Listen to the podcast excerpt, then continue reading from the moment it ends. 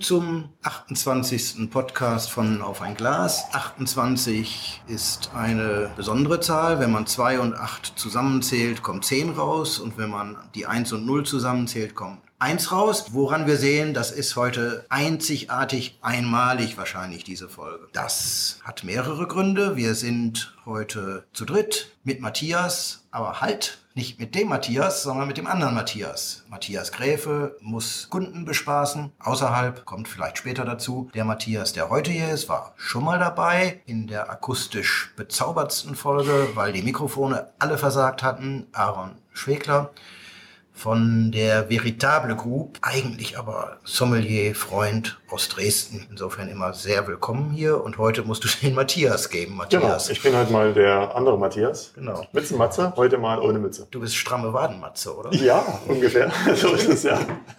Und dann haben wir einen Winzer dabei aus Rheinhessen, der was ganz Verrücktes gemacht hat. Er ist, wenn ich die Webseite richtig verstanden habe, gewandert und hatte beim Wandern eine Idee, die kann man, ja, wie kann man die nennen? Geil oder bekloppt? Ja, irgendwo da in der, in der Mitte, ja.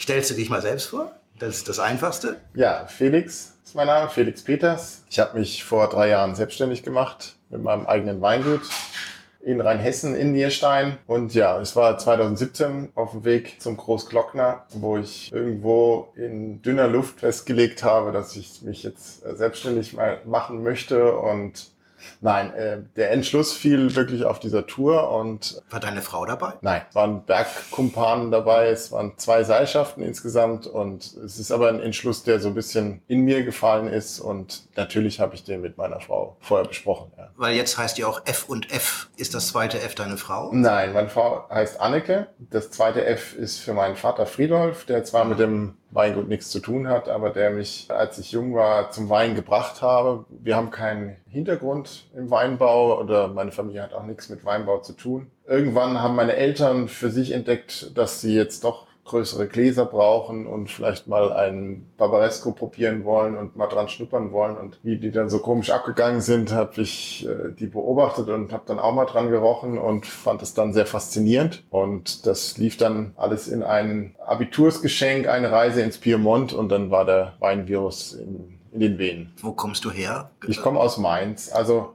das hört man nicht. Ja, das ist, wenn ich außerhalb der Winzer spreche, dann bemühe ich mich, Hochdeutsch zu sprechen, aber ich habe schon also einen kleinen Mini-Akzent, ja.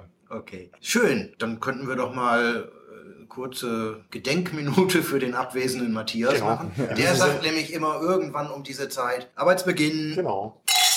und liebt das Geräusch, wie wir auch. Ich muss den Matthias nochmal bitten, zwei, drei Worte zu sich zu sagen, weil es natürlich klickmäßig richtig toll wäre, wenn wir jetzt alle in. Folge XY schicken, Genau. wo du dich schon mal vorgestellt hast. Richtig. Klicken Sie bitte nochmal Aber hier. ich bin ja serviceorientiert. Ja. Eine Minute reicht. Ich bin letztendlich Dresden Urgestein, Sommelier hier gewesen in Dresden und vor 23 Jahren nach Berlin gegangen, aber immer den Blick in die Heimat und bin jetzt seit mittlerweile auch schon wieder einem Jahr bei Veritable, eine Agentur und Distributeur für hochwertige Weine, die deutschlandweit aktiv ist und betreue hier sozusagen die Kunden in nicht nur in Berlin, sondern eigentlich in den gesamten neuen Bundesländern. Das heißt natürlich auch in meiner Heimat Sachsen und besonders gern natürlich die alten Vertrauten, lieben Freunde hier in Radebeul. Wunderbar. Äh, Veritable ist eine Gruppe, die Wein handelt, aber auch Winzer aus Deutschland seit neuestem im Portfolio. Ich glaube, Genau. Ja, am Also Anfang habe ich es falsch gesagt. Am Anfang waren es, glaube ich, keine Deutschen, Am sondern Anfang gab es nur ein deutsches Weingut, Ja. nämlich durch die Geschäftsführerposition äh, Christian Ress, äh, der das, die Firma mit von Anfang an begleitet als Geschäftsführer. lass mich raten, da war Balthasar Rest dabei.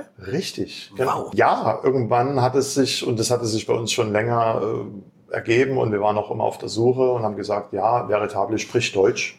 Das heißt, wir haben jetzt seit November ähm, schon mal zwei Weingüter aus Rheinhessen im Portfolio. Das heißt, wir bringen den Winzer zum Händler oder zum Gastronom. In dem Fall den Felix Peters und den Jens Windisch vom Weingut Werder Windisch. Ab Januar dann eigentlich nochmal äh, nachgelegt mit dem Weingut Witwitanisch an der Mosel und dem Weingut Schwegler in Württemberg. Auch da gibt es einen sehr schönen Podcast, Das wie du schon gesagt hast. Podcast. Genau. So, jetzt haben wir noch was Neues. Wir ziehen uns nämlich jetzt zurück. Wir kriegen was zu essen. Es ist schön, wenn der Matthias Gräfe nicht da ist. Da gibt es was zu essen. Silke, sagst du mal an, was wir haben? Wir haben einen Couscous-Salat mit ein paar weißen Bohnen, ein paar Linsen, Tomaten. Dann haben wir gebratenen Pulpo mit Chimichurri. Wow. Wunderbar. Vielen. Dank. Wir machen das Mikrofon jetzt aus, damit das Schmatzen keiner hört.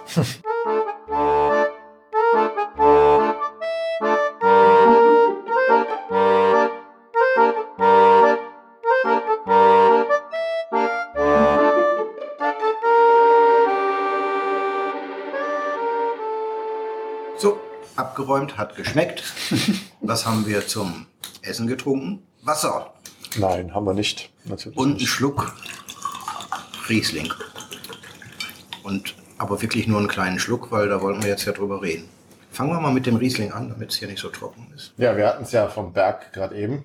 Der Berg ist so eine kleine Leidenschaft von mir. Nicht, dass ich jetzt der super professionelle Bergsteiger wäre, aber ich liebe die Berge und mich faszinieren die auch. Und dementsprechend ist der erste Wein auch so benannt. Der Hillary Step ist eine Schlüsselstelle am Mount Everest. Die ist auf 8600 Meter Höhe ungefähr. Und wenn man diese Stelle schafft, dann schafft man auch den Gipfel. Also jeder, der über den Hillary Step kommt, der schafft den Gipfel.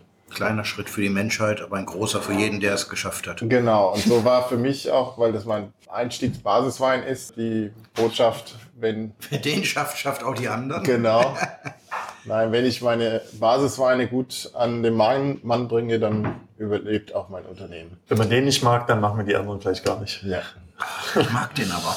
Ja? Äh, 4,5 Hektar? genau. Eigen oder inklusiv Freunde? Das ist die Pachtfläche, ja. Okay. Das Prinzip müssen wir nochmal erklären. Wir haben ja immer noch nicht gesagt, was du vorher gemacht hast. Das werden wir dann wahrscheinlich beim übernächsten Wein auch nochmal machen. Nee, wir machen das anders. Wir sagen einfach, was hast du gemacht, bevor du auf dem Berg entschieden hast, ich mache mich selbstständig. Da war ich äh, bei St. Anthony. Ich war da geschäftsführender Gesellschafter von 2006 bis 2018. Lange Ähm, Zeit. lange Zeit und äh, ich durfte das Weingut mit aufbauen, habe es, glaube ich, auch eine gewisse Zeit geprägt, ein paar Akzente gesetzt und es war eine schöne Zeit.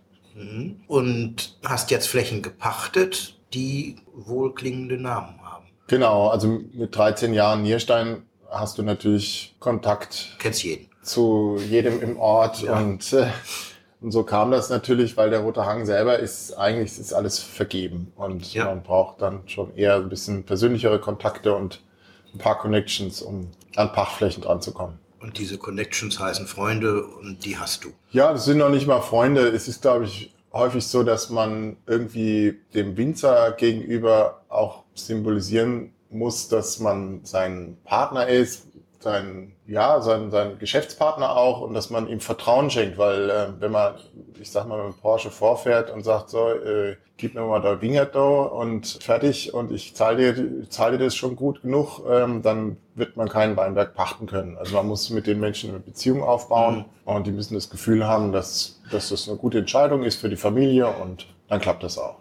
Wie lange läuft so ein Pachtvertrag normalerweise? Zwischen, es sehr kurz ist, ist es halt nur drei Jahre, aber dann sind es auch immer so Zurufpachten, die Mhm. sich dann Jahr für Jahr verlängern. Und andere Weinberge habe ich bis 2044 gepachtet, also für Mhm. 20, 25 Jahre. Was sind das für Flächen? Kannst du mal einige benennen? Also Wo kommt dieser Riesling beispielsweise her? dieser Riesling kommt aus den Lagen Orbel, Schloss Schwabsburg und Hipping. Und Hipping ist eine Fläche, die, wo ich die Trauben zugekauft habe. Das war sogar ein sehr steiler Hipping von einem Freund von mir. Das waren Zukaufstrauben und Orbel und Schloss Schwabsburg habe ich gepachtet. Und sonst habe ich darüber hinaus noch Lagen im Ölberg und auf dem Nierstein-Paterberg. Das ist alles ziemlich hochrangig klassifiziert. Ja, also das war ja mein, Das geht da, glaube ich, gar nicht anders. Ne? Ja, das war so mein Konzept. Wenn man, wenn man die Chance hat, bei Null anzufangen, dann muss das ja auch einen Vorteil haben, neben den ganzen Problemen. Weil das Schöne ist ja jetzt für mich, ich habe jetzt nicht vom, vom Opa den Wingert hinterm Haus und dann noch den Bacchus im Frostloch und den Müller, ach ja, im Schwarzfeld, den müssen wir auch noch ernten. Und dann muss ich irgendwelche Weißwein-Cuvées machen oder irgendwas, was ich Sachen, die keiner will. die ich nicht machen möchte. Und deswegen war von vornherein, wenn ich mein Weingut mache, dann möchte ich irgendwie sehr wertige, tolle Herkünfte haben. Und das war so meine oberste Maxime in dem Moment. Das Schöne dabei ist halt einfach, dass dann vom einfachsten Wein her dann auch eine gewisse Wertigkeit da ist. Und mir ist wichtig, dass man die wertvolle Herkunft auch schmeckt. Also, dass das im Glas zu spüren Matthias, ist. du bist jetzt in einer schwierigen Situation, weil du musst natürlich pro veritabel sprechen, aber wir sind ja Profis und es, leider schmeckt es ja eh gut. Ja. Wenn ich dich jetzt als Sommelier frage, was würdest du sagen zu dem Wein und zu welchem Essen würdest du den empfehlen? Ja, grundsätzlich äh, von der Machart her finde ich das sehr ähm, ortstypisch. Also wer Nierstein, wer den Roten Hang kennt, der wird auch bei so einem Riesling sofort merken, das ist jetzt kein Wein, der auf einem Schiefer- oder Muschelkalkboden gewachsen ist, sondern hier haben wir eine Bodenstruktur, die einzigartig ist. Und das bildet dieser Wein auch schon sehr schön ab, finde ich. Darüber hinaus ist das jetzt auch mal den Jahrgang betreffen, 2020. Eine in einer sehr schönen frühen Fruchtphase. Der Wein präsentiert sich jetzt schön, sehr viele Steinobstnoten. Trotzdem diese Mineralität, auch diese leichte, aber eben weil es auch ein Basiswein ist, noch nicht übertriebene Mineralität. Also das hat einen schönen Trinkfluss, finde ich. Das hat aber trotzdem diesen Reiz und diese Nervigkeit, die so ein Wein auch mitbringen sollte in dem Segment und der einen durch die Lebendigkeit und dieses, dieses Vibrierende auch einfach, ja, ich sag mal, auch in, in sein Band zieht und einfach äh, fixiert. Ja. Ähm, das kann man natürlich in der Küche, das kann man super begleiten äh, mit, mit verschiedensten Vorspeisen. Da geht auch schon mal so ein bisschen Fisch dazu, äh, was weißfleischiges, kräutrige Salate, sowas kann ich mir da ganz gut vorstellen. Prima. Wir haben jetzt im Glas Roter Schiefer, wieder 2020. Ist das dein erster Jahrgang 2020 oder der zweite? Also für einen Riesling war es der zweite, insgesamt ist der dritte. 2018 war der erste Pinot-Jahrgang. Da gab es nur Pinot und Weißer Burgunder. Und 2019 kamen die ersten Rieslinge. Mhm.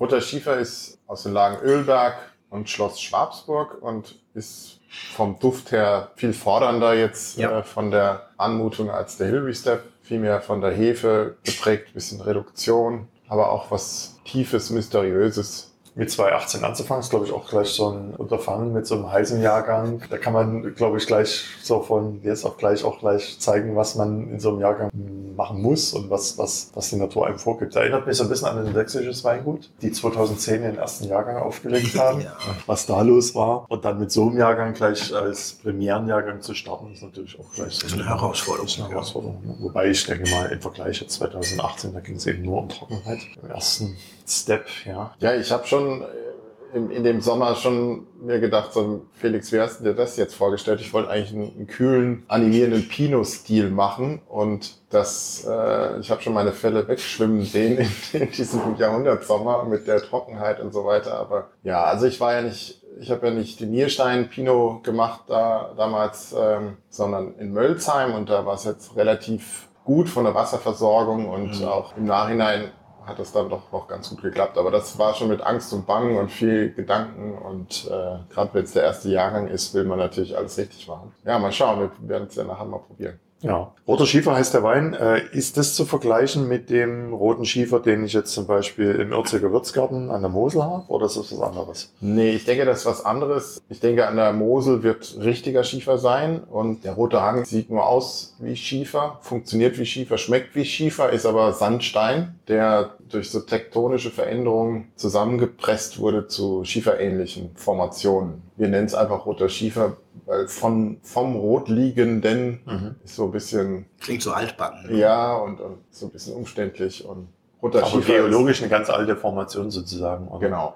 Ja, ja. Und es gibt auch in der Konzentration, also in, in Weinbaugebieten kein zweites Mal. Mhm. Außerhalb weiß ich jetzt nicht, aber es gibt kein zweites Mal. Und der Rote Hang ist schon was Spannendes, weil man hat halt so eine uralte Formation, 280 Millionen Jahre alt. Also da findet man Saurierzähne drin. Und also ich habe selber gesehen, wie die Geologen so kleine Fragmente ausgegraben haben, oberhalb vom Hipping Mhm. haben sie große Löcher gegraben und haben das da rausgeholt. Das, das stimmt einen schon voll mit Ehrfurcht, ne? wenn man so vor so einem Berg steht, wo die Saurierzähne drin sind oder halt Knochensplitter, also ganz mini klein. Und Das würde unser einer ja gar nicht erkennen. Ne? Ich bin dann auch immer dankbar, wenn irgendwelche Nee, Hinweisschilder da sind. Also hier haben wir das und das gefunden und das sah so und so aus. Also, ach so, ja. Hm.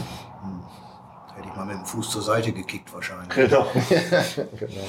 Wie groß ist eure Fläche im Roten Hang? Im Roten Hang selber habe ich gut 1,5 Hektar. Das ist für sächsische Verhältnisse alles nicht Unbekanntes. Also die Durchschnittsgrößen hier sind ja auch eher klein. Bei 4,5 fällt uns immer Klaus Zimmerling ein, Mhm. der genau diese Größenordnung plus minus ein paar Zahlen. bewirtschaftet. Und einige unserer Lieblingswinzer kommen mit ein bis zwei Hektar aus. Mhm. insgesamt. Das ist dann schon herausfordernd. Und mir ist aufgefallen, dass du ja trotz der Kleinheit im Vergleich zu anderen, also St. Anthony hat ja ein bisschen mehr, doch auch verschiedene Qualitätsstufen rausarbeitest und es schaffst, die einfachen nicht ganz so teuer anzubieten, also auch im, im Preis-Ranking da eine Abstufung hinzukriegen, was ich sehr schön finde. Das schaffen viele der sächsischen Winzer, um nicht zu sagen die meisten, nämlich nicht. Das ist alles sehr eng beieinander, leider oft geschmacklich wie preislich. Ich glaube, es gibt auch in Rheinhessen nicht so viele Betriebe mit nur 4,5 Hektar, oder?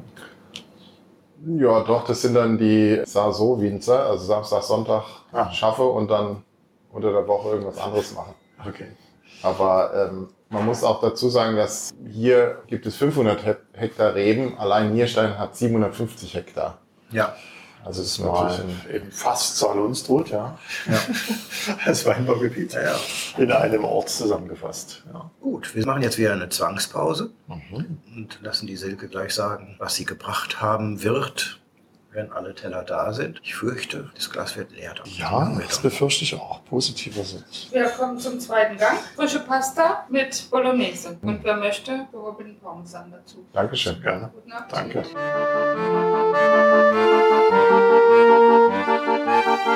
Danke.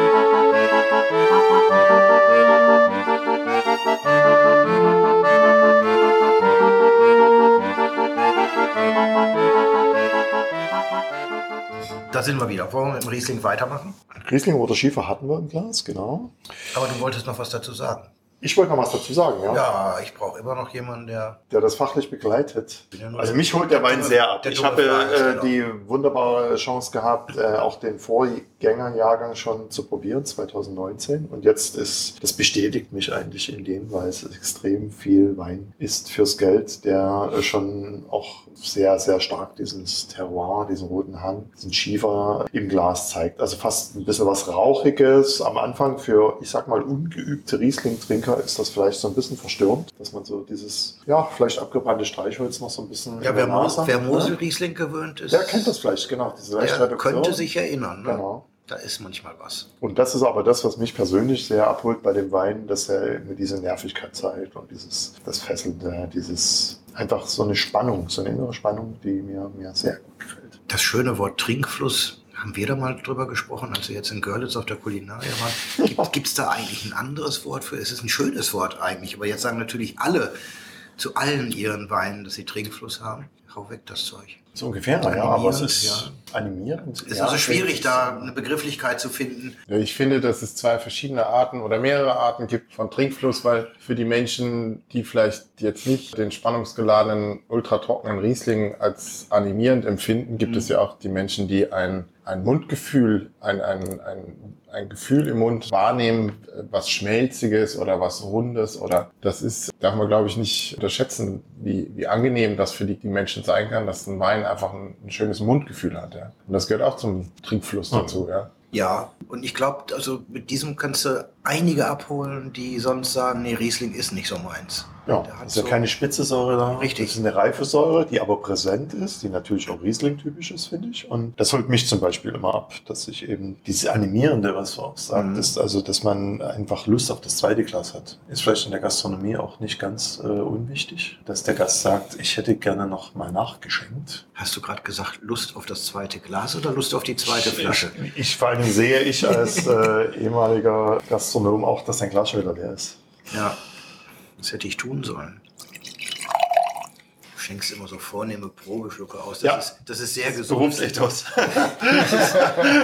Es ist sehr gesund. Meine Leber grüßt dich, sie winkt vor Freude, aber Ich weiß ja, was noch kommt. sie ist, ja, da hast du natürlich recht. Ja, es war halt, roter Schiefer ist halt das, was ich 13 Jahre lang vorher auch gemacht habe oder jetzt halt insgesamt 17 Jahre und ich kenne halt diese, dieses Fleckchen Erde da in, in, Ja. in Nierstein sehr, sehr gut mit all seinen Facetten und mich hat das natürlich total gereizt, dann auch die, auf diese Erfahrung aufzubauen. Ne? Und das ist, das ist mir auch nach, nach wie vor wichtig, das so ein bisschen auszuspielen, diese, diese Erfahrung, weil auch wie man Lagen interpretiert. Ich meine, du kannst das ja so oder so machen. Du kannst die Lagen, ich sag mal, noch viel weicher in der Säure machen oder noch viel cremiger und viel breiter oder du kannst ihn noch viel mehr aufladen oder pointieren oder du kannst ihn auch total, sag ich mal, wie, wie Kai Schätzel noch mal viel mehr in diese etwas anstrengende Richtung rücken. Aber Passiert ja, sowas mehr schon im Weinberg oder mehr im Keller? Das hat ganz viel mit Lesezeitpunkt und Keller zu tun. Also klar kann man auch auf der Arbeit im Weinberg mit einem gewissen Blattmanagement oder Laubwandmanagement generell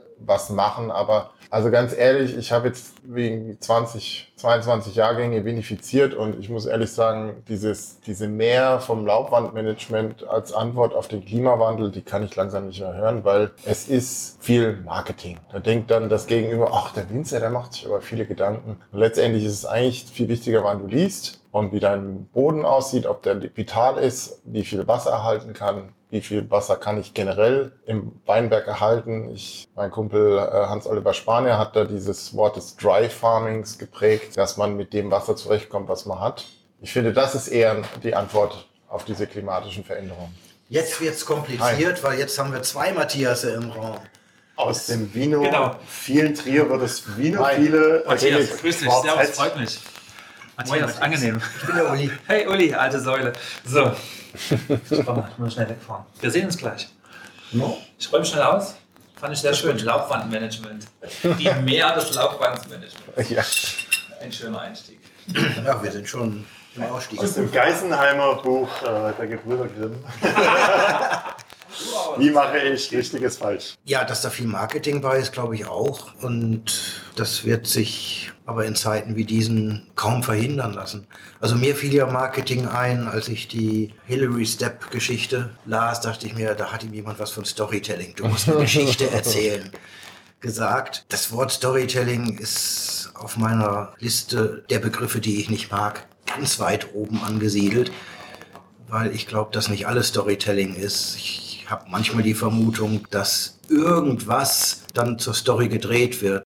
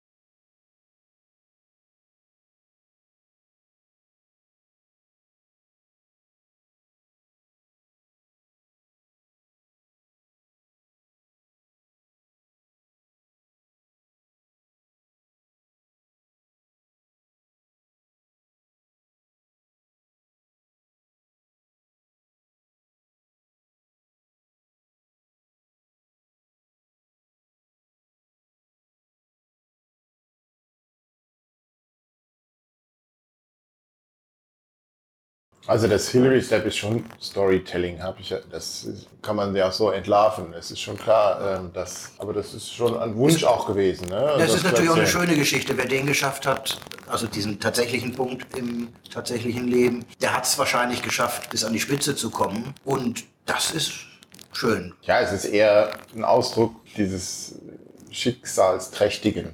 Ja. Dass man sich selbstständig macht, das kann auch schief gehen. Und du kannst da oben den Hillary Step auch nicht schaffen.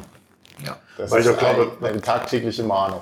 Vielleicht auch zu der, zu der Entwicklung. Ich glaube auch, wenn du ähm, 13 Jahrgänge auf dem Weingut, was ja auch wirtschaftlich ähm, erfolgreich ist und du, ich sage mal, auch in einer gewissen Komfortzone bist, dann einfach mit 40 nochmal zu sagen, okay, und jetzt mache ich nochmal was ganz eigenes, weil jetzt ist die Entscheidung da und jetzt gibt es die Möglichkeit. Wahrscheinlich würden neun von zehn Geschäftsführern sagen, ich mache das jetzt bis zur Rente und dann ist auch Wahrscheinlich machen es elf von zehn. Oder elf von zehn, ja. nee, nee, das ist, also das finde ich auch äh, schön und ich finde auch den Ansatz, den du hast, den ich der Webseite entnommen habe, ich möchte es handwerklich machen, deswegen mhm. gefällt mir diese kleine Größe sehr gut. Der gefällt mir wie kaum was anderes. Also ich bin ein, ein absoluter Freund von handwerklich und dadurch bedingt auch eine gewisse Übersichtlichkeit bringt natürlich auch gewisse Schwierigkeiten mit sich. Das ist dann so. Mhm. Das Wetter, das Klima, being one of them.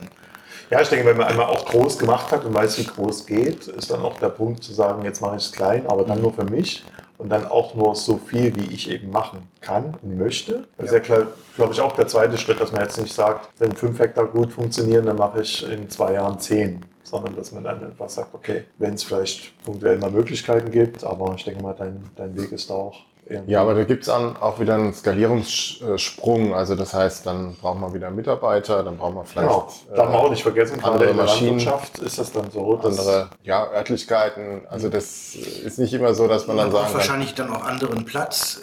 Hm? Wiederum Lesewissen, das ist ein schönes Wort, weil es so schön doppeldeutig ist. Lesewissen, oben eine Garage, unten ein Gewölbe. Das würde ich gerne nochmal geschildert kriegen. Ja. Wir sind ja ein Podcast, also arm an Bildern, also müssen wir Worte sprechen lassen. Was eine Garage ist, kann sich jeder vorstellen. Was ein Gewölbe ist, kann sich, glaube ich, auch prinzipiell jeder vorstellen. Aber ein Gewölbe unter der Garage habe ich noch nie gehört. Nein, das Gewölbe ist unter dem Haus. Also es ist okay. vorne ein Haus, da wohnt Günter Schmidt drin. Das ist mein Vermieter und äh, der ist 84 und noch quietschfidel.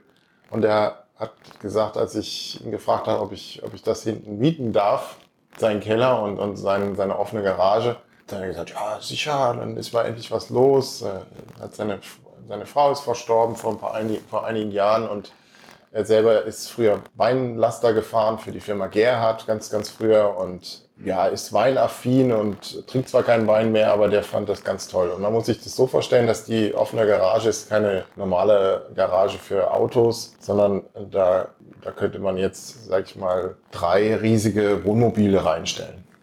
Also die auch ein bisschen höher sind und das so ist. Es ist eher so eine offene Halle. Hast du da Stahltanks drin? Genau, also Holzfässer? Der, die Holzfässer stehen alle im Keller. Wie sich das gehört? Genau. Für schöne Bilder.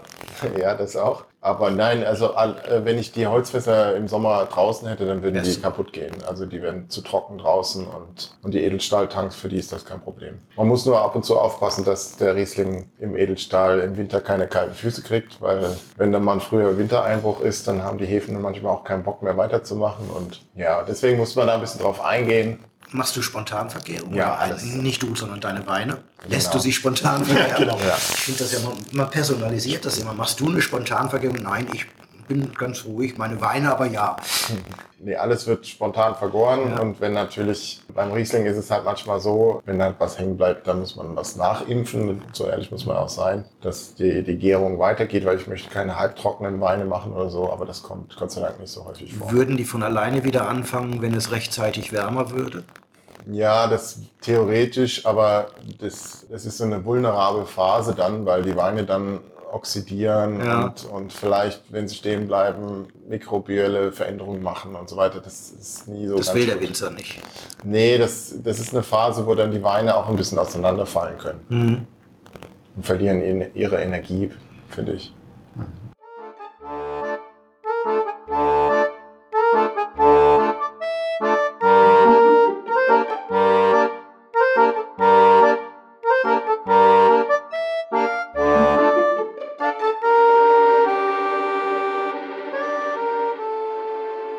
Hefe. Das Reduktion nennt man einen Zustand, dass im Wein noch schwefelhaltige Komponenten sind, die so die Assoziation von Feuerstein und von äh, Streichholzkopf haben. Und also rein chemisch kommt es daher, die Hefen ernähren sich von Aminosäuren und manche Aminosäuren haben Schwefelkomponenten drin und die verträgt die Hefe nicht. Und die entgiftet sich quasi damit, dass sie diese Aminosäuren zersetzt und die Schwefelbestandteile tut sie an, an, an andere Moleküle in, und, und so wird das als kleines Molekül dann ausgeschieden und das sind dann leicht flüchtige Aromakomponenten und die riechen nach diesem Zündholzkopf. Und der, der Link ist letztendlich, dass auch Schwefel im Zündholzkopf drin ist.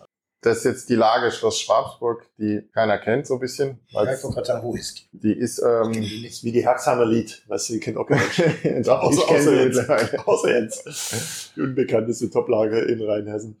Ja, und Kein eine der, mit dem schönsten Ausblick. Ja. Nee, äh, Schloss Schwarzburg ist, also man hat vorne die Rheinfront oder die, den vorderen Teil des Roten Hangs. Warst Mhm. du schon mal am Roten Hang? Jein. Oder bist Nur- du mal vorne vorbei. auf der B, B9 Ja, ja, vorbeigefahren? vorbei. Genau, dann siehst du die ganzen ostexponierten Hänge, also ähm, Nackenheim-Rotenberg, du siehst das Pettental, zum, also zu 100 Prozent, was dann so einen kleinen Einschnitt hat mit dem Rudersberg und es geht dann mit dem Hipping weiter und am Ölberg macht es einen kleinen Knick. Der Ölberg ist relativ groß und geht weit rum und dann wird es zu einem Südhang und äh, hinterm Ölberg schließt sich dann eine kleine Insel ein mit Löss, das ist Heiligenbaum und dann kommt der Orbel. Und Orbel ist so das äh, hinterste Stück vom, vom Roten Hang und oberhalb des Orbels obendrauf ist Schloss Schwarzburg.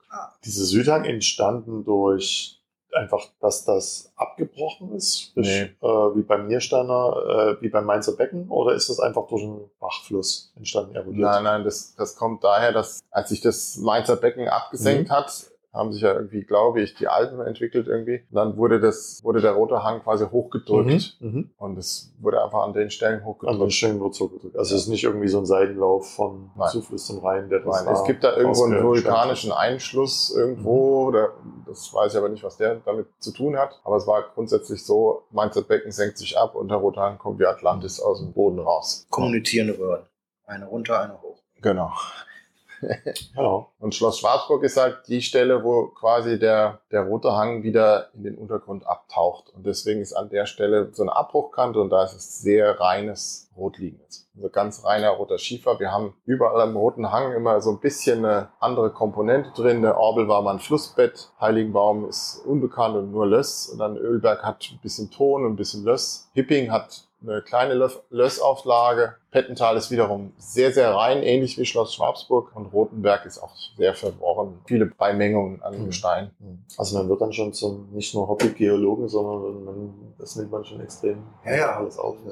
Also wenn man, Ja, bevor ich mich Wein Karte. beschäftigt habe, das ist äh, wirklich so, wo du denkst so, ja, Merkel, Löss, Lehm, also Lehm, das, das kennt man irgendwo, das gibt's. Aber ich sag mal auch, äh, wenn ich zum Felix sage, was ist Syenit, das gibt's halt nur hier irgendwie, ne? Und dann bist du auch so irgendwie zum Geologen und sagst, okay, was ist das? Ist das Granit? Ist das eher wie, wie, wie ein rotliegendes oder ist das eher Löss oder was ist das? Ne? Also es ist schon spannend irgendwie, das zu sehen. Dass der Wein da so reagiert, finde ich halt extrem Ja, und das, spannend. ich bin dann manchmal wirklich sehr naiv und sage, wie lange muss das dauern, bis du rauskriegst, welche Rebe auf welchem Boden am besten kommt? Meistens musstest du das ja nicht rausbekommen, Nee, sondern das haben schon deine Großväter rausbekommen. Das ist ja das Gute. Also Thema auch. Burgund zum Beispiel. Ne? Ja, Warum gibt's da Chardonnay und Pinot? Wahrscheinlich, weil es über die Jahrhunderte auch was anderes keinen Sinn gemacht hat oder nicht funktioniert hat. Also per jetzt mal ganz naiv betrachtet. Per Ne? Dekret. Per Dekret, genau. Das ist gut, also ist es gut. Ich habe mal gehört, die sollen früher an der Mosel den Pinot Noir verboten haben. Ja, so per Dekret. Und heute merken wir, dass Pinot Noir an der Mosel riesig sein kann. das ist Weingesetzgebung, da wird immer noch viel erlaubt und verboten. Mhm. Aber wem sage ich das? Ja. Nein, ich glaube, es ist ein Gefühl. Wenn du mit einer Lage schaffst, dann hast du auch irgendwann ein Gefühl, wie das sein kann. Wenn du den Wein im Keller im Frühjahr, wenn er einigermaßen probierbar ist, wenn du den probierst, dann hast du auch ein Gefühl, was da sonst noch wachsen könnte. Auch wenn du es nicht machst. Auch wenn du jetzt bei deiner Rebsorte bleibst. Aber du kriegst ein Gefühl irgendwie, weil du hast eine Idee, wie hat deine eigene Rebsorte, die dir jetzt steht, wie ist die ausgereift? Wie hat sich das jetzt niedergeschlagen im Wein? Und vor allen Dingen, was ist die mit der Säure? Säure ist immer ein Reifeindikator. Und ich glaube, da, hat jeder Winzer irgendwie so ein Gefühl dafür. Deswegen kann man schon, glaube ich, nach fünf, sechs Jahren sagen, könnte ich mir vorstellen, dass das auch gehen würde. Was macht, steht auf meinem Blatt.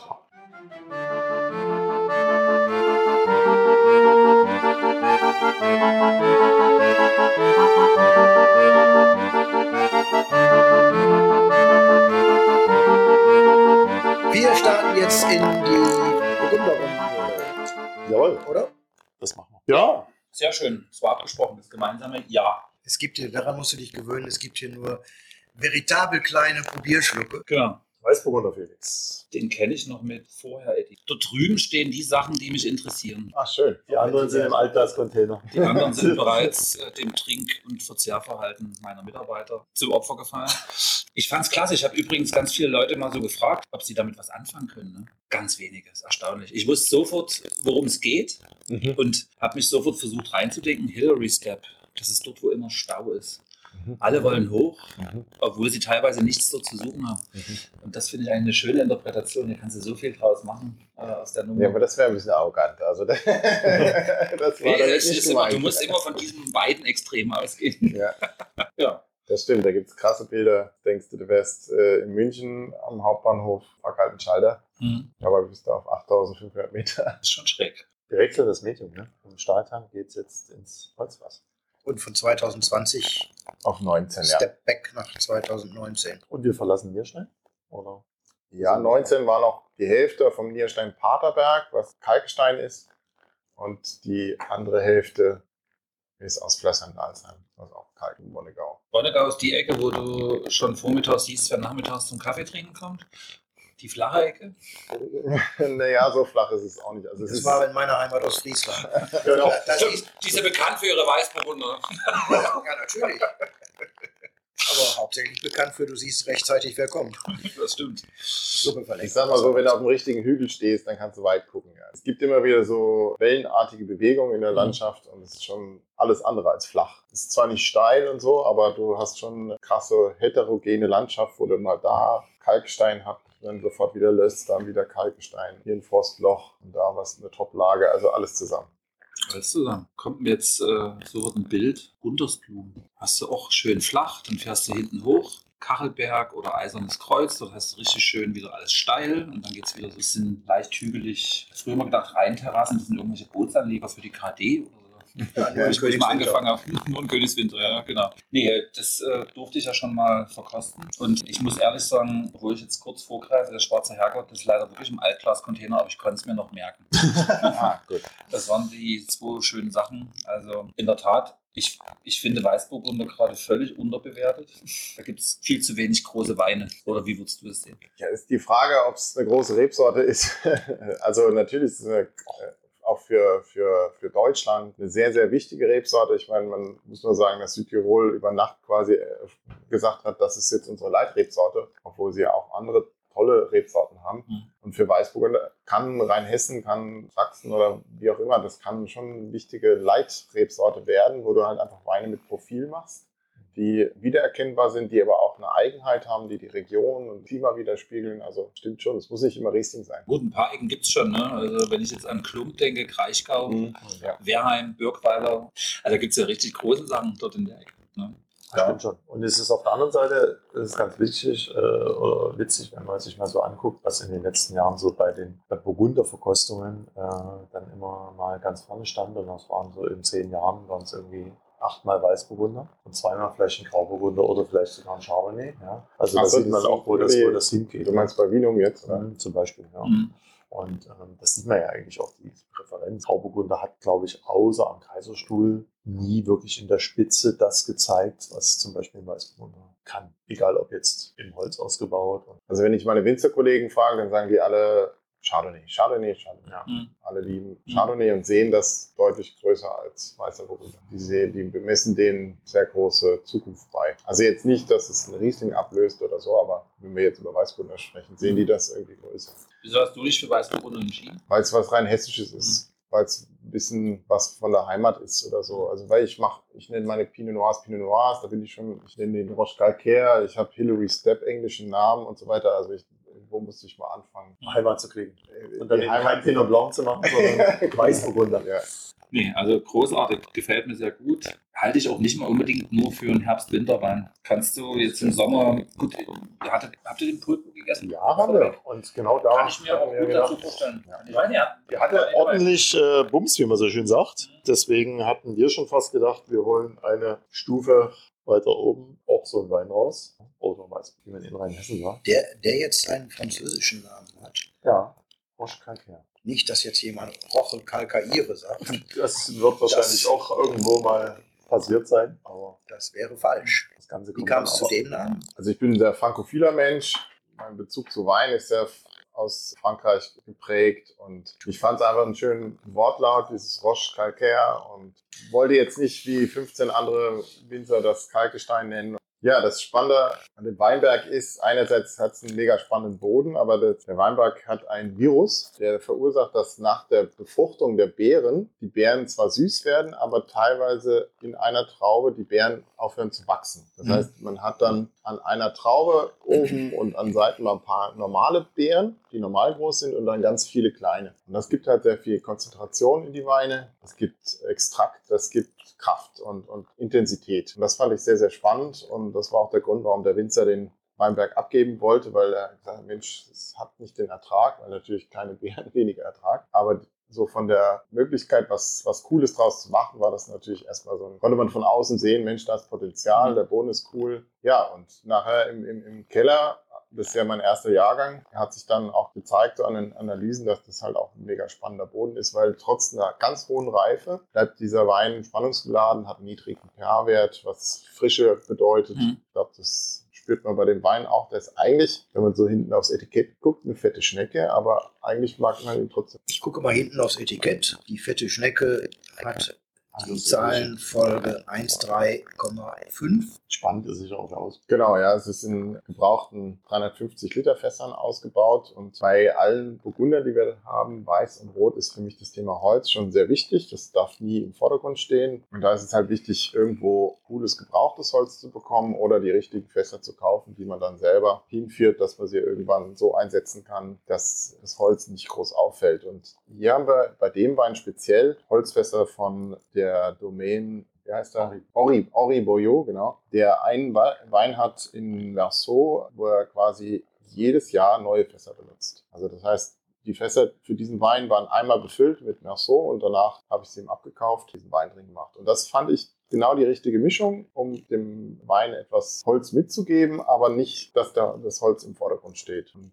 äh, das Holz, by the way, was die Burgunderwinzer halt bekommen, ist halt tausendmal besser als was wir Deutschen bekommen. Und so hat man dann zwei Fliegen mit einer Klappe geschlagen und hat da jetzt wirklich schönes Holz bekommen für Wein, wo das auch wirklich passt. Gibt es für so Holzfasshandel Börsen oder Beziehungen? Also muss man jemand kennen, der jemand kennt, der jemand kennt. Ja, also es gibt So, ja. ja, es gibt Händler, es gibt direkte Beziehungen. Also Weil das klingt ja eigentlich nach Dream Pairing. ja, Also es war was Ordentliches drin, ist ja auch nicht ganz unwichtig. Ja. Man hat nicht mehr das ganz junge Fass, alles gut. Sauberes Holz. Das ist wirklich Ja. erstaunlich, wenn man äh, mal durch deutsche äh, auch Winzerkeller läuft, wo viel Holz im Keller ist, dass du dann siehst, welche Hersteller das sind. Und dir denkst, und alle sagen ja, das ist das Beste, was du haben kannst. Dann fährst du mal ins Burgund, und gehst mal bei einem guten Winzer in den Keller und dann siehst du auf einmal Fässer von den Herstellern, die du noch nie gehört hast. Und du denkst dir so, okay, wie geht das zusammen? Und dann, wenn man so ein bisschen hinterfragt, dann merkst du ganz schnell, dass das halt den heimischen Markt vorbehalten bleibt, sage ich jetzt mal so. Also gerade Tonnerien, die ja dann auch im Burgund einzelnsig sind, das geht nicht mal aus der Region raus, sondern es bleibt. Burgund wird überschwemmt von Neuseeländern. Das ist total cool. Wenn du da hingehst, dann siehst du die coolen Typen da von der Insel. Die gehen alle in die Burgunder-Domain gucken und sagen, ah ja, hier ein Foto machen, François Frère. Ja, Schön. Gehen ins Internet, François Frère, rufen an, ja, ah, ich habe die beste Fässer für Sie. Und dann kriegst du, fragst du den Typen, der die Fässer bringt, der Dienstleister, ja, wo kommen Sie denn her? Ah, ich komme aus Cognac.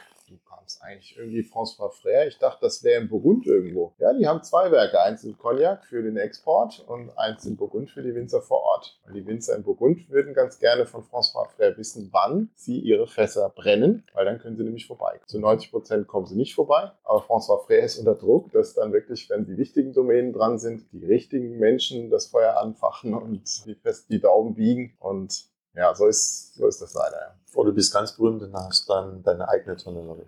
Das geht natürlich auch.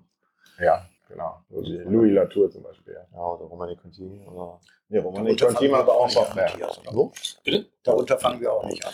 Wenn, dann mit einem. Mir fällt jetzt Grahams mal außerhalb. Aber mal kurz 350 Liter. Ja, ein ungewöhnliches Maß. Ist ja etwas unübliches Maß. Das ist das äh, in Frankreich ja. das Tonneau, ja. Also das Klassisches 3, 348, um es genau zu nehmen, aber es ist eben im Gegensatz zum Bordeläser Bordeaux, also Bordeläser äh, Barrique sozusagen, was nur 325 hat, glaube ich. Was auch hier so die gebräuchliche Größe eigentlich ist, äh, wenn sich Mhm. jemand einen Barrique vorstellt. Was jetzt ein riesen Unterschied ist, ne? Aber ja, es ist so ein bisschen, die Bordeleser Barrique sind, sind so, so oder? 225. 325, Ja. Entschuldigung. Dann Genau. ist ein Unterschied da. Ne, Die Bordeleser Barriques sind eher so länglich Ja. und eher so ein bisschen wie Zigarrenform. Und die Burgunder Pièce, so nennen Ja, die sie genau. vor Ort, sind etwas gedrungener. Das ist ja. so ein bisschen wie die Menschen in Bordeaux und Burgund. Die, die Burgunder sind so klein und dick und die Bordeleser sind elegant. Kann ich mal ein Foto von Matthias und Matthias machen? Dass wir den Unterschied Das darstellen. ist Burgund und das ist Bordeaux. Bordeaux, nee, Bordeaux bist du. Ich bin, der Getrunene. Ich hätte schon gar keinen Bock, dort zur Weinlese zu gehen. Ich Ja, oh viel ja. bücken. Das ist hart. Ja. Das stimmt. Das ist alles, alles wissen, weiter, widerstehen. wissen weiter unten alles, ja. Ja. Mich interessiert dieses Virus. Gibt es nur in dem Monat, der lockerbeerige Trauben macht? Nee, nee, ja, Lockerberg ist es doch gar Oder nicht. kleinträubig? Das ist so mischbärig und die, hängen, die Kleinen hängen dann natürlich da ganz eng zusammen. Ja. Beim Pinot Noir gibt es das schon häufiger im Burgund, dass es diese Viren gibt. Das Ähm, ist hier ein Name, den man sich merken muss? oder nee, diese Viren sind, in, in, die sind nur unter extremen Wissenschaftlern die irgendwie bekannt. Nein, jetzt wo, wo Viren gerade so in aller Munde sind. Ja. fragt man sich natürlich, wie heißt das? Also ich kenne keinen, ich kenn keinen, der dafür einen Namen hat. Also es wird auch einfach behoben. Das Ding wird ausgerissen und äh, die Knotzen verbrannt und dann ist das Virus weg. Und Das wäre dann das Thema äh, Roschkas äh, Kakere auch zum, zum Pulpo. Ja. So, ne. Aber Traum. fairerweise, äh, Hillary Step wird es auch tun. Ja. Das muss ich sagen, würde mir völlig reichen erstmal. Mhm. Man muss es ja erstmal verstehen. Le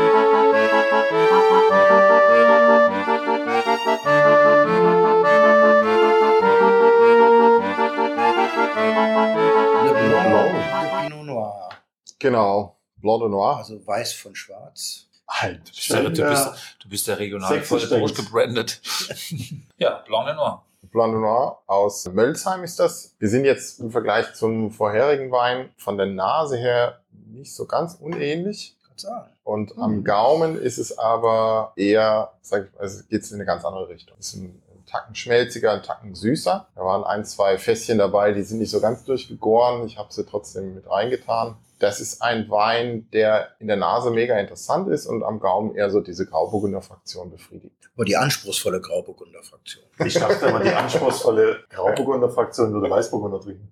Ja, genau. Ist denn das? Wir sind auch in dieser Beziehung eine Region der Superlative. Die Irrungen sind unüberschaubar. Ist auch im kleinen Holzfass vergoren. Und ähm, was ich an dem Wein total spannend finde, ist die Nase, weil wenn du so ein bisschen die Augen zumachst, äh, ist es schon eher sehr rotfruchtig. Am Gaumen auch schon. Und, äh, man spürt den Pinot Noir schon Ja. ganz deutlich. Und am Gaumen ist er aber natürlich sehr rund und die schmelzige Süße macht ihn halt super zugänglich und schmatzig. Das war ein schönes Adjektiv. Schmatzig. Ja, Wie ist, lange wenn man dann- bleibt das für diesen Farbton überhaupt auf Maische, kann man Gar sagen. nichts, Aber gar nichts auf der Maische. Wie viel Stunden, Es bleibt auf der Minuten vergehen vom Lesezeitpunkt bis Also wir lesen ja alles, wir lesen alles in kleine Gemüsesteigen. Da Ja. geht dann maximal 15, na, 10 Kilo geht da rein und Ja. die werden dann alle in den Sprinter gestapelt. Das heißt, das kommt ja auch aus Mölzheim, muss nach Nierstein gefahren werden, 45 Kilometer. Das heißt, wenn es ankommt, ist keine Beere kaputt. Nix, gar nichts. Und dann wird es einzeln in die Presse Kiste für Kiste reingetan und dann wird die Presse sofort angestellt und ratzfatz gepresst. Wie man Winzer sagt, die meiste Standzeit ist eigentlich Quatsch, weil das ist einfach ein Verarbeitungsengpass. Nein, es gibt sicherlich Sachen, wo das, wo das Sinn macht, die meiste Standzeit, aber bei Blanc de Noir bestimmt. Man möchte ja die helle Farbe. Ja, wir haben hier Blanc de Noirs gehabt, die waren stattliche Rosés. Ja, stimmt. Mhm. Ich erinnere mich neulich erst Mhm. in der östlichsten Stadt Deutschlands. Ja. Ich ist Nein, für mich der einzige Wein, der, und das, da bin ich ganz ehrlich, der so ein bisschen die Philosophie verlässt. Aber das hängt einfach mit dieser, Süße. ja, Das ist, ja, das vielleicht ist genau es das, dieser Liebling. Punkt, dass dies, dieses so, Ähm. der bricht so ein bisschen aus, aus diesem, wo man sagt, okay, es ist jetzt Aber- ganz weit weg von, das war nicht so gewollt, aber klar, du be- befriedigst ja genau den Konsumenten, der genau das will und der wird mega glücklich sein. Wenn man es jetzt ganz knallhart nimmt, ist das so ein Ding, wo ich sage, okay, ja, der Wein ist halt auch entstanden. Und das ist ja eigentlich, gibt dir ja wieder recht, wo du sagst, du lässt dann die Weine auch so, wie sie sind und knüppelst die halt nicht irgendwo hin und trimmst die nicht in irgendeine Richtung, sondern die entstehen halt für sich. Und das ist, glaube ich, ganz wichtig, dass das auch, dass dann auch mal so ein Wein dabei ist. Ja. Es geht ja darum, für mich jetzt auch einen roten Faden zu finden. In der Folge Hillary Step Weißburgunder einfach. So für mich. So als, als Level, die du nebeneinander trinken kannst, wo du sagst, ja, dass man doch irgendwie ein Sortiment gestaltet und das würde ich nicht mal als Einstieg bezeichnen, sondern eher als eher gutes Mittelstück. Hat schon Kraft, trotzdem eine schöne Frucht. Bei der Himbeere gehe ich voll mit, also es ist animierend eher, unaufdringlicher, schöner Nachhalt. Der so, ich sag mal, für den Sommelier und Weinbegleiter sozusagen ist das natürlich, das schreit so nach wirklich Feldsalat. Ja, ja, genau. Der Getränkebegleiter. Das schreit wirklich so nach Feldsalat, Himbeerdressing und so, einer, so ein Stück aufgeschnittener, äh, ich sag jetzt mal so Geflügelterrine oder irgend sowas. Da hast du vollkommen, du trinkst den Wein und du hast sofort so dieses Bild im Kopf. Also bei vielen tust du dich ein bisschen schwer mit der Speisebekleidung, aber da ist so ein Ding, da schnippt es und es lacht, weil Nee, ich genau hab- dasselbe Bild im Kopf Ich, hast. oder? ja, ich Ja. habe das Bild im Kopf, aber ich habe noch viel Besseres. Jetzt wollen wir Rätsel Oder raten. ge- ge- Die Zeit der, die. Zeit der Online-Weinseminare, Vorstellungen. Hm? Also dazu passt garantiert ein Spargelsalat mit Radieschen. Hendrik Kahn ist mitten im Winter zu einem 52 Monate auf der Feinhefe gelagerten Weißburgunder Sekt. Also ich würde mich jetzt anschließen, jetzt wo die Spargelsaison rum ist. Genau. Machen wir was mit Spargel. Nee, Terrine. Carina, ne? Unser Hauptproblem ist, dass hier keine Terrinkultur ist. also bei Terrine sind wir eher hier in dem Bereich. Ne? Genau. Also, Ja, die was ist denn Porzellanabteilung. äh, Genau, äh, und Tim Raus, super populär, Terrin, so ungefähr. ist spannend. Du kannst es auf die, auf die Karte setzen und es gibt tolle Kollegen. Berwalde, Olaf Seidel als Beispiel. Wer, wer dort keine Terrine ist, es sind ja, gibt ja auch nur zwei der gehört geschlagen. das, Nee, aber die ist einfach geil. So, oder Aber er hier, nennt es ja Leberwurst meine Art. das ist jetzt schon für Fortgeschrittene. So, heute ist mir die Leberwurst. Und ja, Thilo Hamann, Gaumenkitzel, der kann das auch schon richtig gut. Terrin. Gehe ich mit? Ja. Auf jeden Fall. Manchmal sind es auch die einfachen Sachen. Wir können gerne mal Terrine des Monats machen bei Wein und Fein. Ich würde das Natürlich. publizistisch Genau. unterstützen. Das kann man einmal Die- schieben und dann aufstellen. Terrine des Monats, dazu trinken wir. Auch diesen Monat wieder Blanc de Noir. Ja, Schön. Hase. Eine schöne Zwischenstufe. Eine notwendige Zwischenstufe zum Genau, Rotwein. um zum Rotwein zu gelangen. Es ist ja auch so, ich, ich finde es sehr schwierig, beim Pinot Noir, sag ich mal, einen Einstiegswein zu machen. Das finde ich sehr schwer, weil ich finde, mit Pinot Noir musst du schon richtig Gas geben, niedrige Erträge und so weiter, gutes Holz. Und deswegen war auch der Schritt zu dem Blanc de Noir, das ist letztendlich der Basis-Pinot. Ne? Und irgendwie ist es auch Pinot Noir-artig. Ne? Also wenn man diese Die Frucht auf jeden Fall. Frucht jetzt noch spürt Die am Gaumen, Das ist diese Taschenlampe, die in den Keller leuchtet und sagt, da musst du hin. Oder? Mm, nach Haus telefonieren. Genau. so. So, Ich, lass mich raten. Pinot Noir. Ja, der heißt ja genau so, sieht nur anders aus. das ist jetzt Mölzheim und der weiße Burgunder war Niederflörsheim, das ist das nächste Kaff quasi. Warum hast du dich hier für Pinot Noir und bei dem anderen für Weißer Burgunder entschieden? Laune oder Prinzip? Im Prinzip Pinot immer in meinem Kopf Vergleich mit Frankreich. Okay. Und das andere ist eher, ja, was, was, ja, auch ein Patriotismus, dass man, dass es halt ein deutscher Wein ist auch.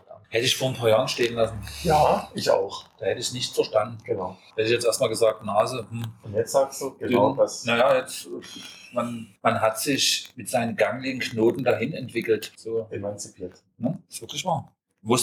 Hab- erstmal einen Weg passieren. Ich habe heute schon öfters, glaube ich, gesagt, äh, das ist so Pinot 2. Das ist so dieses, wir überwinden jetzt mal die klassischen Hubers, Beckers und Fürsts dieser Welt, die in Deutschland Pinot Noir hervorgebracht haben und denken, das klingt nochmal Neu. neu. In Anbetracht der Generation, die nachrückt, wird mir dabei allerdings schlecht, aber auf der anderen Seite passt. Weil nicht mal eine Sensitivität für Das weiß. 1.0 da ist. Okay. Des Verbrauchers und kommt. Natürlich, die Verbrauchergeneration. Das sowieso. Ich sprach nicht von der unsäglichen Kombi Jungwinzer und Nein, nein, Jungsommelier. Nein, nein, nein, nein. Man äh, zitiere. Ja. Ja, ähm, sondern. Nee, ist wirklich so, ja. Also der, Das hatten wir heute schon ein paar Mal, das Thema. du könntest schon, Deutschland ist, ein, ist leider kein Pinot-Liebhaberland. Also das ist in, in der Schweiz ist es enorm, was da Pinot geliebt wird, in Dänemark, in Skandinavien generell, Österreich. Liegt das vielleicht auch an den Qualitäten, die man, wenn man sich nicht auskennt, bekommt? Mhm. Sicherlich, ja. Und die Es geht ja nicht darum, also, wenn ihr so miteinander redet, fallen ja immer die Namen derer, die es können. Mhm. Das waren jetzt, ohne dass ich mitgezählt habe, an einer Hand vielleicht sogar aus dem Sägewerk abzuzählen. Aber es gibt ja viel, viel mehr. Die schmecken vielleicht so, wie man sich als ambitionierter Winzer Pinot nicht vorstellt. Und das lernen die Leute ja. Das ist so ein bisschen das Problem wahrscheinlich. Vielleicht haben sie in der Schweiz und in Dänemark, wo es Trinkverhalten ja ein anderes ist, gleich die richtigen getrunken oder mehr von den richtigen. Genau, ja. Und wenn was importiert wird aus Deutschland, wird es vorher selektiert, ja. Ja. Mhm. Aber weißt du, woran er mich erinnert? An Kretschko. Oder? Das ist unglaublich. So, wenn ich so da zurückdenke, das ist eine völlig andere Stilistik. Ja. Wenn du sagst, hä, die Farbe Wie geht es, ne? nicht mal filtriert, hä, hä. Und jetzt auf einmal ah, da hast du dich dran gewöhnt an den Stil. Ne? Also es, klar, die anderen nebenher auch, da gibt es keine Frage. Und äh, es ist immer wieder erstaunlich, was das für ein unglaubliches Potenzial ist. Diese Leichtigkeit, diese Eleganz was der dann abdeckt. Wenn du eine passende Speise, du musst hier nicht bloß ein Filetsteak haben, du kannst auch mit einer dicken Soße kommen. Der kommt damit klar. Also der verschlankt das Gericht so ein bisschen. Der macht es für dich im Mund eleganter. Mhm. Ne, und du musst auch jetzt nicht unbedingt den Mund voll mit Essen haben und das parallel trinken. Man kann auch in Ruhe aufessen und dann hinterher. Und dann hast du nochmal sowieso schön. viel praktischer. Ja. Also wenn du, Ja, bei mir passt halt viel rein. ja, aber du bist ja nun nicht beispielgebend für den Rest der Welt mit deinen äh, Maßen. Ist gelegentlich sehr schade. Ja, das kann ich bestätigen. Ich brauche ja immer eine Leiter, wenn ich dich küssen will. Gefällt mir. Aber ist schon vorprogrammiert, ist ganz klar. Das musst du tatsächlich in die Getränkebekleidung einbauen und einfach sagen, so, ist jetzt einfach so. Ist Mach so. und probier's mal, mach Dann die Augen zu und dann geht's. Ist das so, dass man nach 13 Jahren auch genau weiß, was man nicht mehr will? Oder, oder was man ganz anders machen würde, wenn man es dann selber dürfte? Ja, Wein machen Nee. ist ja häufig auch so ein- eine Bauchentscheidung und die ist wiederum ganz stark von ganz viel Erfahrung und, und Einflüssen und, und Erinnerungen abhängig und es gibt schon Dinge, wenn du jetzt das abstreifst, das eine und in, in dein eigenes Gewand reingehst, dass du dann natürlich auch dir nochmal überlegst, wie kannst du es nochmal neu angehen. Und wir haben natürlich jetzt hier auch mit Mölzheim eine ganz neue Herausforderung oder einen ganz neuen Standort gehabt, der ganz andere Mhm. Themen hat. Also wir haben hier das Thema deutsche Genetiken zum Beispiel. Das ist 100% deutsche Genetiken. Mir war am allerwichtigsten, wie kriegst du Finesse und Animation mit deutschen Pinot Noir Genetiken hin. Mir war klar, ich kann nicht als Startup jetzt hingehen und ich pflanze alles erstmal um und das kann ich mir nicht leisten. Das, äh, wir haben die Spitzenlagen umgepropft auf französische Selektion Massal, aber das ist nach wie vor ein sehr wichtiger Wein, äh, der Roche Calcaire und der findet auch, wenn einer der Pinots stattfindet, dann findet das hier in der deutschen Gastronomie statt. International findet der Schwarze Herrgott auch Anklang und wird da auch mehr getrunken, weil die andere Ausgabebereitschaft haben. Aber das ist letztendlich dann, war von mir von vornherein klar, dass das kommt in eine, kriegt eine zentrale Aufmerksamkeit. Und deswegen muss man ganz genau überlegen, wie gehst du an diese deutschen Genetiken dran, wo ich vorher die deutschen Genetiken immer verteufelt habe. Gesagt habe, das ist scheiße, da kannst du nur Rosé draus machen und so weiter. Und das war ein großer Denkprozess. Ja, war auch äh, spannend, da, da dran zu gehen. Ich finde, man muss halt auch zu der Erdbeere ein bisschen stehen. Die darf nicht gekocht oder überreif sein. Die darf auch da sein. Ich meine, wir haben Erdbeere auch in ganz vielen Burgundern drin. Also Chambertin ist immer Erdbeere. Natürlich eine ganz exklusive, geile Erdbeere, die man nicht in Deutschland so hinbekommt in den Pinots. Aber das ist früher, früher habe ich Straße ist das. äh, ja. Früher habe ich in den Pinos reingehauen und dachte so, Erdbeeren, äh, nee, nicht so meins. Und ich finde, das, man kann da schon dem auch was abgewinnen. Also die, die Würze von den äh, ganzen Trauben und die, die Fruchtigkeit, die Animation. Also das ist eher so der Weg dorthin. Es ist nicht so, dass man jetzt sagt, das von früher, das lassen wir jetzt weg. Das habe ich eigentlich jedes Jahr gemacht. Also, dass man gesagt hat, wie kann man es besser machen. Spielt es da auch eine Rolle, dass 4,5 Hektar anders im, im, im Kopf zu bewältigen sind als 60 Hektar? Ja, auf jeden Fall, ja. Vor allem, also das ist so die, oder noch anders, das sind ja nicht 4,5, wenn wir jetzt über diesen roten reden, sondern eine Fraktion davon. Ja, 1,7, ja. Da kann man sich ja ganz anders drum kümmern, sowohl handwerklich drum mhm. kümmern, als auch mental drum kümmern, als wenn du so einen großen Betrieb hast, wo du zwar auch das Beste versuchst rauszuholen, aber es ist halt immer eine gewisse Menge, also muss man wahrscheinlich einige Weichen von vornherein anders stellen. Ist es einfacher oder schwerer auf 4,5 Hektar? Weil du hast ja auch keine Möglichkeit der Negativselektion, des Verschnitts, des Selektierens wie in einem großen Betrieb. Wie meinst du selektieren? Also, also selektieren jetzt nicht in der Hinsicht, dass du sagst, also 4,5 Hektar oder in dem Fall jetzt 1,7 für Rot, das, das bindet dich ja irgendwo auch. Du musst ja auch sagen, okay, um irgendwo wirtschaftlich arbeiten zu können, musst du so viel mehr investieren im Weinberg, damit du wirklich auf dieser Fläche dann auch perfektes Traubenmaterial hast. Und ja, aber genau das reizt passieren. ja. Das ist ja, ja auf 4,5 Hektar sehr gut umzusetzen. Das ist ja genau der Punkt, was mich total reizt, dass man da das tausendmal besser handeln kann, als wenn ich noch viele andere Hausaufgaben mache. Ich war jetzt vor drei Wochen ähm, abends eingeladen beim, beim Klaus-Peter Keller und er sagte selber von sich, seitdem der Sohn Felix drin ist, haben sie beim Pinot Noir viel mehr, sage ich mal, noch viel feinere Überwachung, noch können noch viel kleinere Schritte gehen mhm. und die sind ja auch nicht groß. Bei denen macht dann eine Person mehr schon so viel aus und es ist einfach sehr viel, was wie begleitest du die Weine, wann presst du sie ab? Ja, das ist ja auch so ein Thema, wenn dir der, die Pinot Noir Presszeit fällt genau in die Haupt-Riesling-Lesezeit mhm. und wenn du da erstmal in dem Drück Druck 20, 30 Hektar Riesling abpressen musst und mhm. die Presse ist nicht frei. Oder du machst es halt dann oder dann oder, oder der,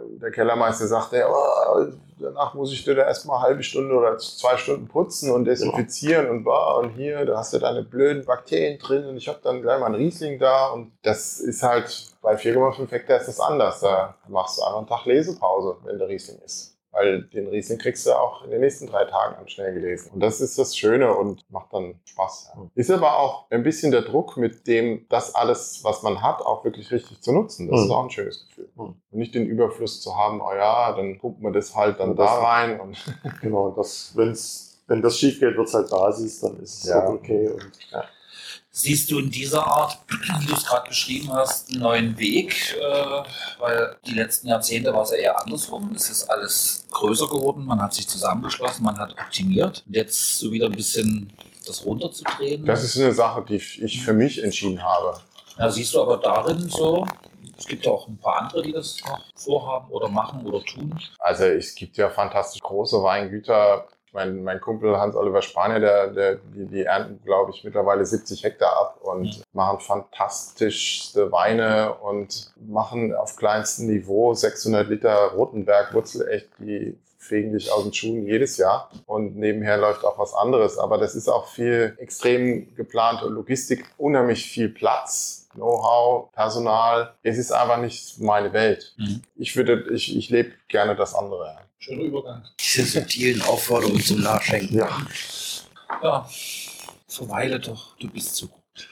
Schwarzer Herrgott 2018. Genau, Mölzheim, Zellerweg am Schwarzen Herrgott. Der Name kommt daher, dass die Leute in Mölzheim auf dem Weg in die Pfalz ein Jesuskreuz aufgestellt hat aus Holz, was dann irgendwann schwarz wurde, weil es verwittert ist und verrottet und dann ist es irgendwann umgefallen und dann haben sie ein neues Kreuz aufgestellt, was jetzt mittlerweile auch wieder verwittert also das ist da jetzt irgendwie Tradition und da kommt der Name her. Gibt ihn auf der Pfälzer Seite. Äh, Mölsheim ist das letzte Kaff auf rheinhessischer Seite und danach, nach diesem Winger beginnt wirklich die Pfalz. Da kannst du Kirschkern rüberschmeißen, dann bist du in der Pfalz. Ich habe noch nicht ganz kapiert, wo an welcher Stelle der schwarze Herrgott in der Pfalz da beginnt, aber es ist, glaube ich, leicht oberhalb oder in der Philipp Kuhn zum Beispiel auch Weinberger. Mölsheim ist einer der wenigen rein hessischen Orte, die noch vom Einfluss vom Zellertal sind. Das Zellertal generell ist ja Pfalz und beginnt so am Donnersberg bei Kirche am Bolanden, wo quasi die Westwinde und die Witterung in so ein Tal eingeführt werden und die Winde wie in so einer Turbine leicht beschleunigt werden und dadurch diese, diese Zellertal-Weinberge immer im Wind stehen und auch nachts durch den Wind viel stärker abkühlen als die, die Lagen drumherum. Das ist so eine mikroklimatische Thematik, die es halt mega spannend macht. Ja, und danach nach dem Schwarzen Herrgott ist ja dann immer noch Mölzheimer Gemarkung und da weitet sich dann das äh, Feld auf und Es geht dann Richtung Rheinebene. Und das ist dann nicht mehr so in diesem Einfluss vom Zellertal. Aber der schwarze Herrgott auf jeden Fall. Und das bringt halt unheimlich viel Kühle in den Wein. Aber das Größte, was den Wein beeinflusst, ist eigentlich dieser fantastische Boden. Ich habe aus dem alten Bronner, das ist so ein, kennt ihr den Bronner? Ja, klar. Also hier in Sachsen kennt man Bronner. Absolut bekannt. Dieses Buch von 1800, schieß mich tot, von dem Botaniker und, Ja, und Apotheker. Apotheker, genau. Und da gibt's in dieser, das wurde irgendwann nachgedruckt in 50ern oder ein, ist so ein, eine Lagenkarte drin. Nee, keine Lagenkarte, sondern so eine geologische Karte über Rheinhessen oder die Rheinpfalz. Und da gibt es an Mölsheim als einzigen Ort diese dunkelblaue Farbe für so einen speziellen Tonmergel. Den gibt es in ganz Rheinhessen nicht. Und das ist so das Spannende am Schwarzen Herrgott. Das ist die einzigartige. Das sieht eigentlich bisschen aus wie in Burgund. So. Genau, du hast unheimlich Weiß. viel Steine Steine. im, im Wingert und Das hast ist einen hohen. Tonanteil. Also mega spannende Lage. Das heißt auf Pfälzer Seite sozusagen auch Schwarzer Herrgott und dann heißt es aber Zellertal. Dann heißt es sicherlich nicht mehr Mülsheim. Müls- ist klar, aber Mölsam Zellerweg, äh, sondern ich denke mal, dass es, obwohl der Zellerweg geht nach Zell, ich, ich, ich weiß, müssen wir mal Philipp Kuhn fragen, wie es das heißt. Bin seit drei Jahren jetzt erst da, ich weiß noch nicht. alles. bist dann noch, äh, wie man sagt, mehr Geschmäcker. Ja, aber trotzdem ist es eine frische Note auch zu erkennen. Nochmal kurz, du hast es heute schon mal erklärt bezüglich dieser äh, ja, Verarbeitung letztendlich auch der Trauben und auch wie setze ich das sozusagen im Fass an als Gäransatz sozusagen. Ja, also ich vergehre in offenen Holzgärbottichen. Mhm. Die, die können ungefähr zweieinhalb Tonnen fassen. Das sind so, also ein bisschen größer als ich. Und wir geben immer unten in den Gärbottich halt die ganzen Trauben rein, wo wir aus, aus, um, um eine gewisse Stilistik halt zu erreichen, um weniger Extraktion zu haben letztendlich. Und das geht bis zu 45, 50 Prozent ganze Trauben und dann kommen entrappte Beeren oben drauf. Das heißt, die Mhm. ganzen Trauben sind, sind komplett bedeckt und dann entsteht letztendlich wie so eine Art Mazeration Carbonique am Anfang. Als erstes dran gedacht. Genau. Und äh, das Was ist das gibt halt letztendlich so ein bisschen die Frucht. Aber später durch die höhere Gärtemperatur von 30, 32 Grad kommen natürlich auch andere Komponenten in den Duft rein. Also du hast nicht nur quietschi, quietschi Frucht, sondern du hast halt auch Kom äh, Komplexität, hast die Aromen der Stiele und aber du hast halt von vornherein, wenn du eine Remontage machst, dieses Überschwallen, hast du halt von vornherein viel weniger Saft. Um was raus zu extrahieren, weil ja ganz viel Saft in den ganzen Beeren gefangen ist. Mhm. Der kann gar nicht zirkulieren und deswegen hat man deutlich weniger Extraktion. Dann ist meine Cuisson relativ kurz, das heißt die Zeit überhaupt, wo, der, wo die, der Wein auf der Maische ist, ist nur zwölf Tage und dann äh, wird er abgepresst und dann kommt auch aus den ganzen Trauben letztendlich, wenn ich den ausräume, den, den Gärküf, merkst du unten sind teilweise die, die Trauben noch unverletzt und die presst du dann wieder aus und dann wird der Most auf einmal wieder süß. Das heißt, du füllst sie dann unten in die Fässer, die ersten sind noch alle vom freien Ablauf, die sind trocken und drei Fässer gären immer noch so ein bisschen nach, aber das ist dann auch kein Problem. Und insgesamt macht es dann eine coole Kombi und ja, das ist so ein bisschen zur, zur Vinifikation. Und die gehen dann auch gleich in die, Mal, äh, in die malolaktische rein. Aus dem, wenn die in den Fässern sind. Oder? Ja, es kommt nicht, kommt immer drauf an. Manchmal startet die Malo schon auf den, auf den Schalen. Mhm. Und, aber in der Regel startet die Malo erst so zwei, drei Monate, Mhm. nachdem er gepresst worden ist. Das wäre jetzt eigentlich ein Punkt für dich zum Fragen. Nee, ich frage das jetzt nicht mehr. Ich verweise mal auf die vorherigen Podcasts, wo wir schon mindestens von der 28. Folge, wo wir jetzt sind, haben also mindestens schon 98 Winzer erklärt, was malolaktische Gärung Mhm. ist. Es ist mir noch nicht gelungen, es zu verstehen, aber es wird. Ist benannt nach Jewgeni Malo, Ja, berühmter. Flugzeugbauer. Genau, die Malakow-Werke. die haben ihre Flugzeuge mit Milchsäure angetrieben. ja, das entwickelt sich. Ganz genau. Das Flugwesen. Auch Spätburgunder. Auch Spätburgunder. Oh, Spätburgunder. Grigori Malolakov. ja, der hat, glaube ich, mit Schurinski erfunden.